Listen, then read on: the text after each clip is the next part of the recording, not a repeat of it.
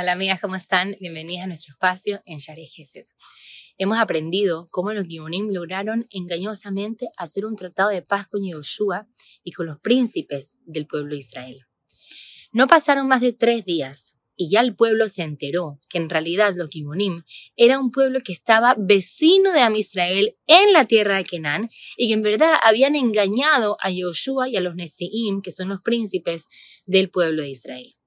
En eso el pueblo viene y se queja contra los príncipes de Israel y empiezan a decir, ¿cómo puede ser que ustedes no consultaron a Hashem? ¿Cómo puede ser que estos malvados los vamos a dejar vivos? Son unas personas malas, eso, ellos van en contra de la voluntad de Hashem, hay que matarlos.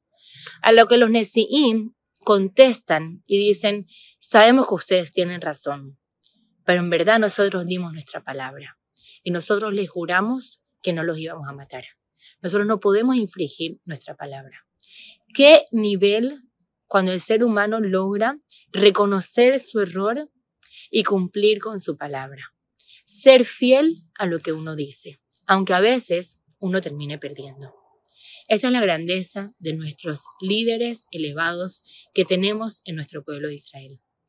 Al final de todo, eh, los, deciden que los Gimonim van a ser destinados como aguatores y leñaderos para el pueblo de Israel. Ellos iban a trabajar en el Mishkan y Joshua los designó para esos trabajos en el Mishkan para que pronto, de a poquito, ellos vayan viendo el servicio que hacían los Kohanim en el Mishkan, cómo sacrificaban su vida para servir a Shem y así ellos aprendan de ellos y puedan inspirarse para retornar al camino correcto.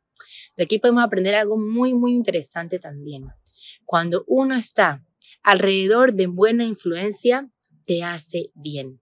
Qué importante es estar alrededor de personas que están tratando de buscar un crecimiento personal o espiritual al igual que tú. Porque al final eso es lo que le da fuerza a la persona para poder seguir cada día más fuerte en su camino personal. Así que, Besat que podamos eh, agarrar estos consejos de nuestros, de nuestros Nevi'im, de nuestro Naví, de nuestra historia, para poder aplicarlos día a día. Nos vemos la siguiente semana.